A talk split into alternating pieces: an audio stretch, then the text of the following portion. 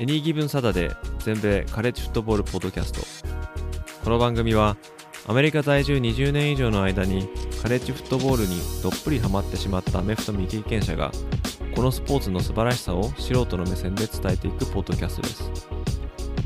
NFL のことは知っているけれどカレッジフットボールのことはよくわからないという方や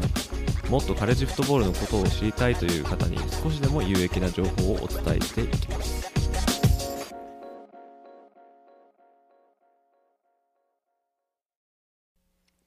皆様ご機嫌いかがでしょうか？全米カレッジフットボールファンサイトエニーギブンサタデーのポッドキャスト始まりました、えー第1話より、えーカレッジフットボールに馴染みのない方のためにその基礎を知っていただけるようなあまあベーシックな情報をお届けし続けています、えー今回のテーマは、えーハイズマントロフィーです。その年に最も活躍した選手に贈られる MVP のような賞なんですけども単純にこの MVP というだけでは片付けることはできない、えーこれ非常に特別な賞なんですね、えーまあ、それが、あまあ、ハイズマントロフィーなんですけども今回このエピソードでは、えーその最高峰の個人賞と言われるこのハイズマントロフィーについて、えお話ししていきたいと思います。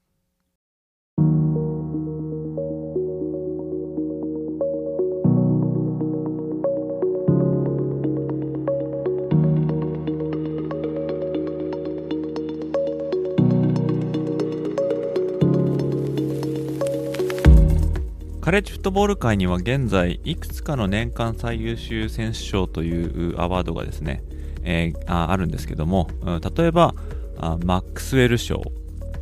ウォルター・キャンプ賞そして AP これはアソシエイトプレスの定めるプレイヤー・オブ・ザ・イヤー。まあ、これらの個人賞もですね、まあ、当然価値のある素晴らしい賞ではあるんですけども、まあ、今回お話しするハイズマントロフィー、まあ、これはですね、えーその3つの賞よりもよりもですね、やっぱりこうこもう飛び抜けて、えー素晴らしい賞というか、もう雲雲の上の存在的な、まあ、超特別な、まあ、アワードとなっています。で正式名称をハイズマンメモリアルトロフィーアワードというんですけども、まあ、これは現在ですね、まあ、訳して、えまあ、ハイズマントロフィーとかザ・ハイズマンとか、まあ、呼ばれているんですけども。その年に最も活躍した選手に、今贈られている賞で、えー今のところですね2月の第1週目、えーないし第2週目の日曜日に授賞式が行われるのが、まあ、通例となっています。でこのお授賞式が行われているのはニューヨークのマンハッタ。ンこれは、えー場所ですねちょっと変わりながらもマンハッタンで行われているということはあもう初代の授賞式から変わっていません。で数あるカレッジフットボールのアワードの中でもですねこのハイズマントロフィーは最も古い最古のものとなっています。でこのですね、トロフィー最初に授賞式が行われたのはあ、まあ、1935年だったんですけども初めてこの設立された時の賞の名前はですね、えーダウンタウンアスレティッククラブトロフィーという名前だったんですね、えーでそれはですね、ニューヨークに作な作られたあまあ、主に裕福層の人たちがあまあ、集う場所であったあ会員制で、えー男性オンリーのプライベートクラブだったこのダウンタウンアスレティッククラブ。ここが定めたあ賞だったんですね、えーだからダウンタウンアスレティッククラブトロフィーというふうになったんですけども。でこの2回目のこの授賞式、えーこの時1936年ですけどもこの時から、えーハイズマントロフィーという名前に、まあ、改名されました。でこのハイズマンという名前なんですけどもこの名称はあジョン・ハイズマンという、まあ、実在の人物の名を冠しているんですね、まあ、このジョン・ハイズマンっていうのが誰なのかっていう話をちょっとしようと思うんですけどもまあ、1869年に、まあ、オハイオ州で生まれたのがこのジョン・ハイズマン氏なんですけども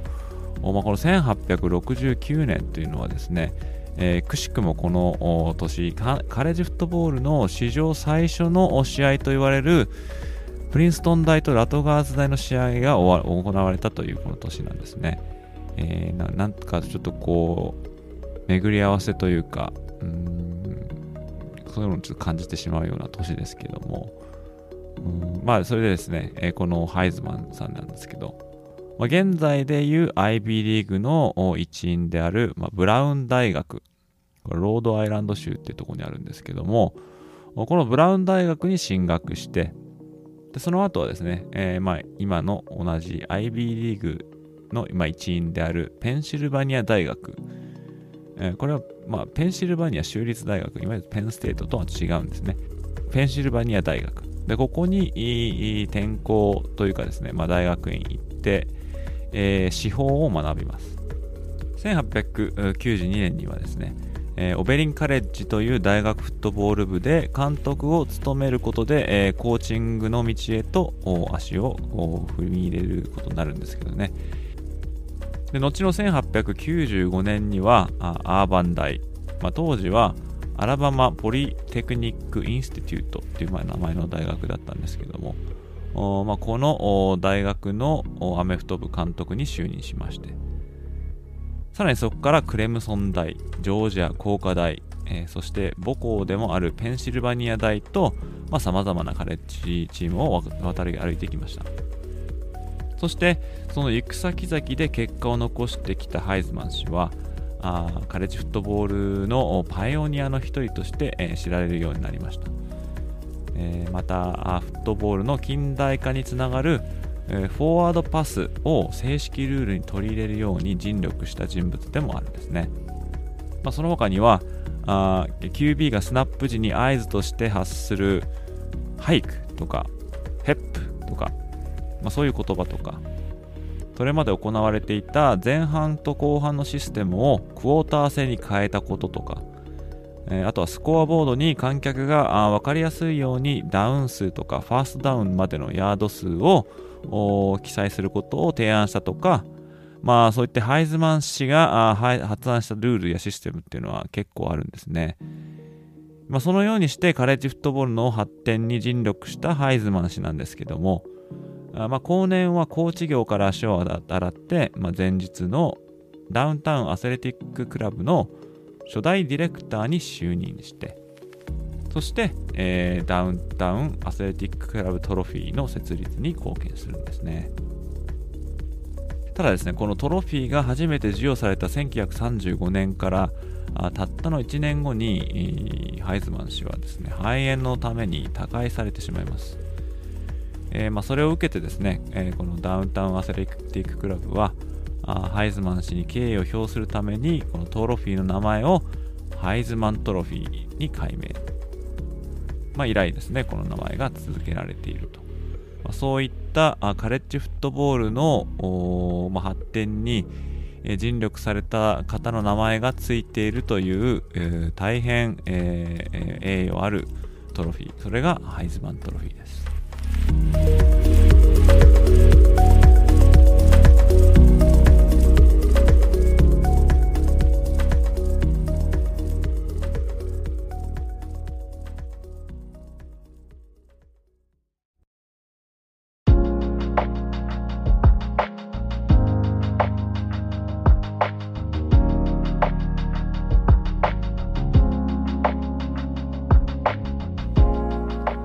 1935年に初めてトロフィーが授与されたんですけどもこの時選ばれた受賞選手はミシシッピ州よりも東側でプレーしたカレッジ選手の中で最も活躍した選手という位置づけでした。しかしほどなくしてミシシッピ州よりも東側という条件は撤廃されて、え実際ですね4回目の1938年度の受賞者はテキサスクリスチャン大のデイビー・オブライエンでこの人に決まっています。以来ですねハイズマントロフィーはそのシーズンで全米中で最も活躍した選手に贈られるというアワードとして認知されていくことになります。でそのハイズマントロフィーといえばですね、えー、まあ非常にアイコニックな銅像で有名なんですけどもまあ、俗に言うですね、スティフアームと呼ばれるポーズですね。えー、左手でまあボールを抱えて、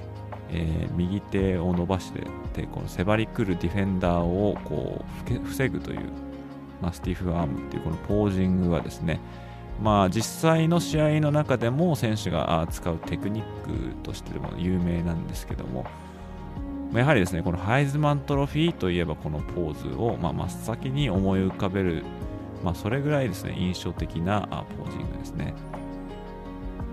でこのモデルになったと言われているのがあダウンタウンアスレティッククラブに、まあ、程近いところにあるニューヨーク大学の選手だったエド・スミスという人物だったらしいんですけども、まあ、ニューヨーク大にはですね現在フットボール部はないんですがあ実はこのスミス氏ですね、えー、銅像のモデルとして採用された時にまあ、これがこのハイズマントロフィーとして使われるということは実は知らされてなかったらしくてですね。で実際そのことを知ったのはなんと1982年のことだったと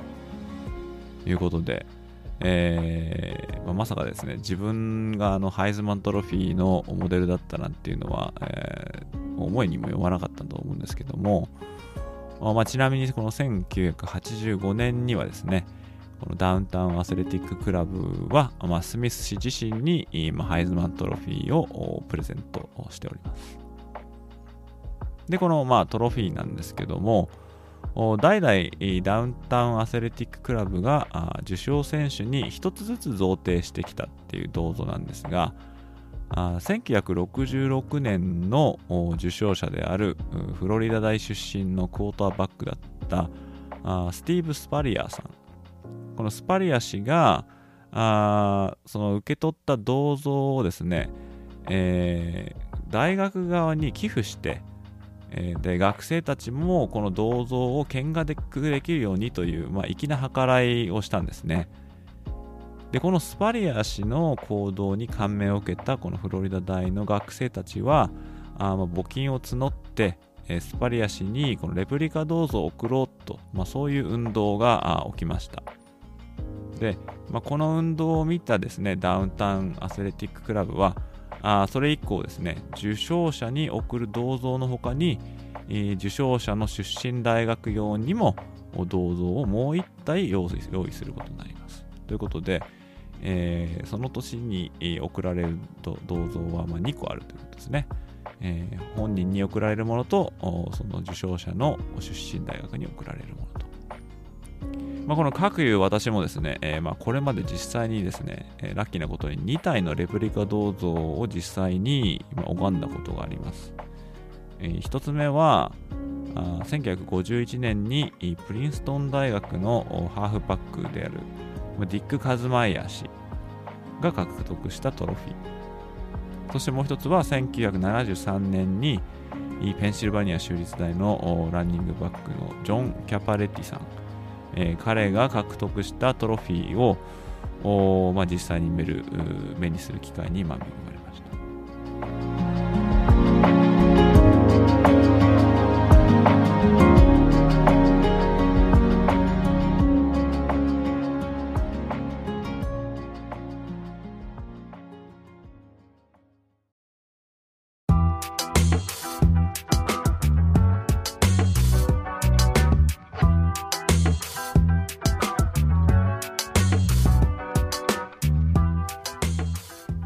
1935年から毎年贈られ続けているこのハイズマントロフィーですが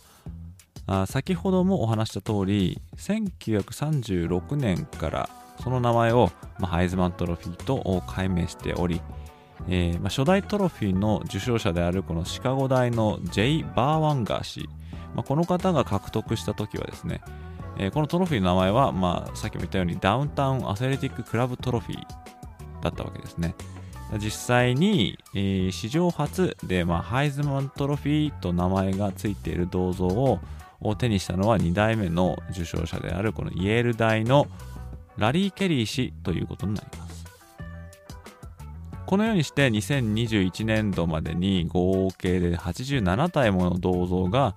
あずっと送られ続けてきましたが実際にこのトロフィーを手にした人物というのは86人となっています。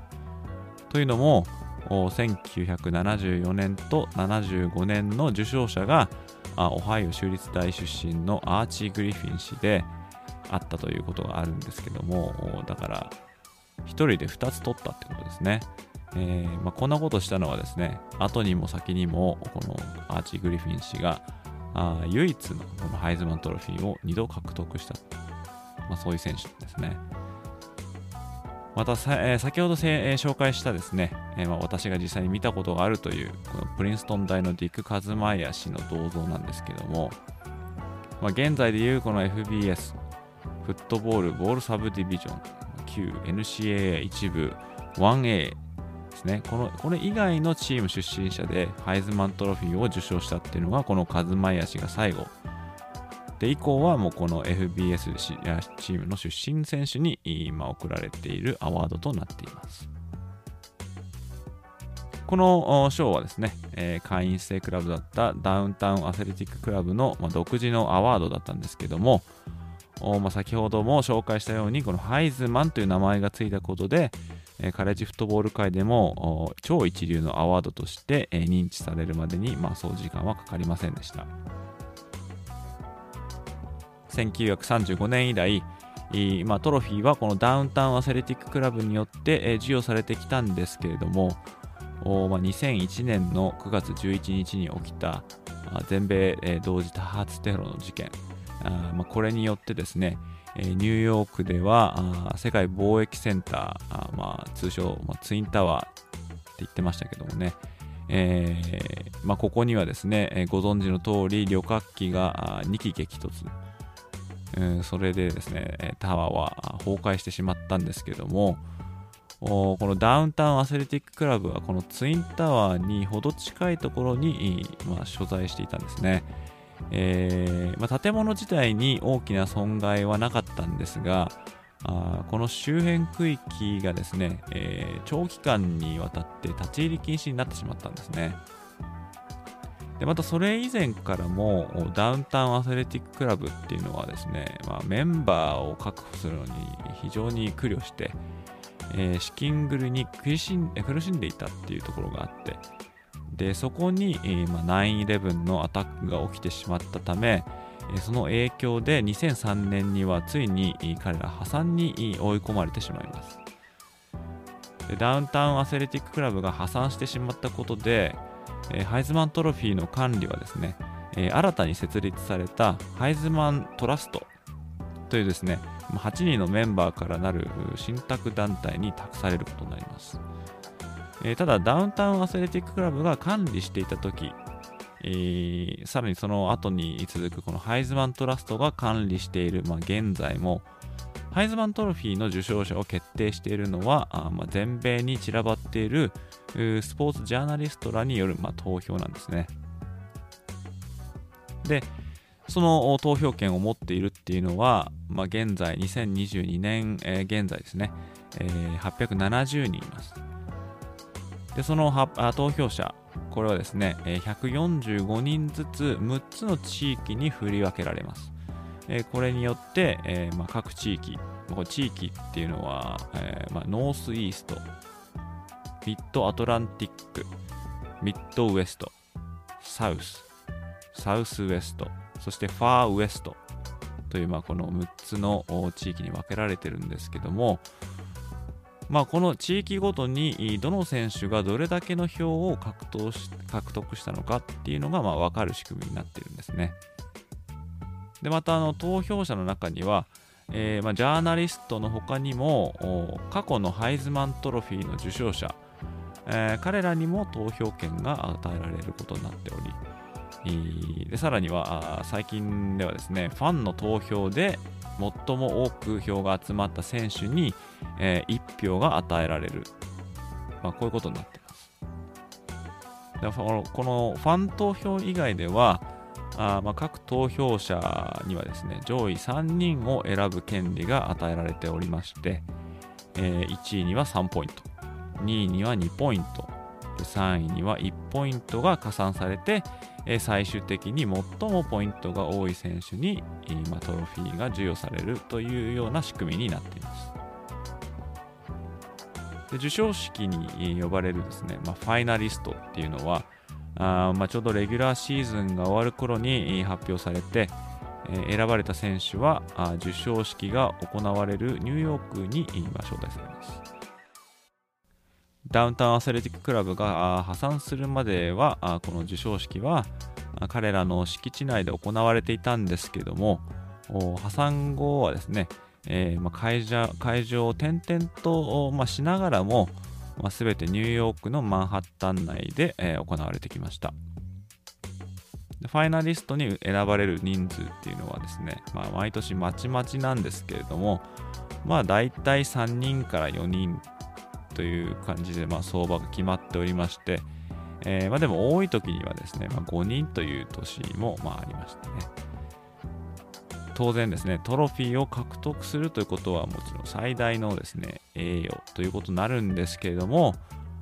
まあ、ファイナリストに選ばれるだけでも、まあ、それは大変な評価であることはま言うまでもないですね。えちなみにこれまで最も多くのトロフィーを獲得した大学はどこかということなんですけどもこれはオハイオ州立大ノートルダム大オクラホマ大この3つの大学で、えー、それぞれ、えー、7体のトロフィーをキャンパスに持ち帰っております。ただあの選手の数だけで言うとオハイオ州立大は、まあ、先にも紹介した通りに、えー、アーチー・グリフィン、えー、が2度獲得しているため、えー、6人。でその他のノートルダム大とオクラホマ大えー、この2校は7人の受賞者を輩出してきたということになります。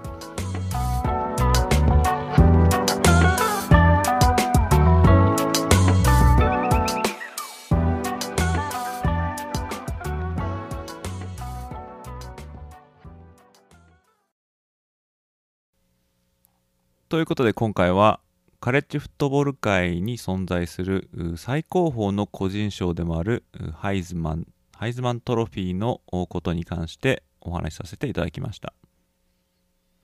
このハイズマントロフィーのハイズマンこれは一体誰なのか。そしてそのトロフィーを扱ってきたダウンタウンアスレティッククラブの遍歴。そしてこのトロフィー受賞者がどのようにして決まるのか、え、こういったところをちょっと今回はお伝えいたしました。えー、次回のポッドキャストでは、えー、今回のハイズマントロフィー、この後編ということで、実際に1935年から獲得してきた、えー、その栄誉ある受賞者たち、えー、この中から特筆すべき人物たちを取り上げて、えー、その裏話とか、えーまあ、そういうまあ、マイルストーンみたいなところもちょっと起きているので、えー、そういうところをご紹介しながら、このハイズマントロフィーという貴重なトロフィーを獲得するこのことの意味そういったところをもうちょっと深掘りしていきたいと思います。それでは最後までお時間いただきありがとうございました。カレッジフットボールの情報は当ウェブサイト www.ags-football.net でもシーズンの中の話から基礎知識カレッジフットボールの歴史読み物など盛りだくさん取り揃えておりますのでぜひお立ち寄りください。また Twitter もやっておりますのでそちらの方もフォローしていただけると嬉しいです。ハンドルネームはアットマーク AGS アンダースコアフットボール1です。そしてこのポッドキャストが面白かったなとかまた聞きたいなと思っていただけたらぜひお聞きのアプリでいいねや高評価を残していただけると嬉しいです。また、フォローやサブスクライブをしていただけると新しいエピソードが配信された時に通知が届きますので便利です。また、このポッドキャストとは別にスタンド FM という配信アプリでライブ配信したアーカイブが残っております。えー、こちらの方はもうちょっとフリースタイルでざっくばらんにカレッジフットボールの話をしておりますのでこちらの方もぜひチェックしてみてくださいそして最後にもし何か質問したいこととかあコメントなど残したいという方がいらっしゃいましたら匿名で投稿できる Peing というサービスをぜひ活用してみてください。スタンド FM と Peing のリンクは概要欄の方に掲載しておきます。それでは次回のエピソードでまたお会いいたしましょう。どうもありがとうございました。